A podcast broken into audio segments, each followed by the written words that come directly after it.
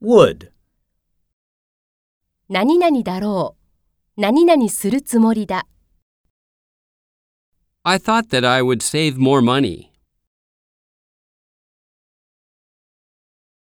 would you please, Would you please close the windows?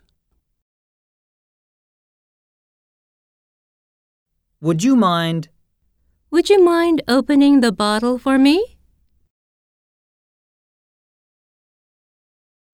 would you like, Would you like some dessert?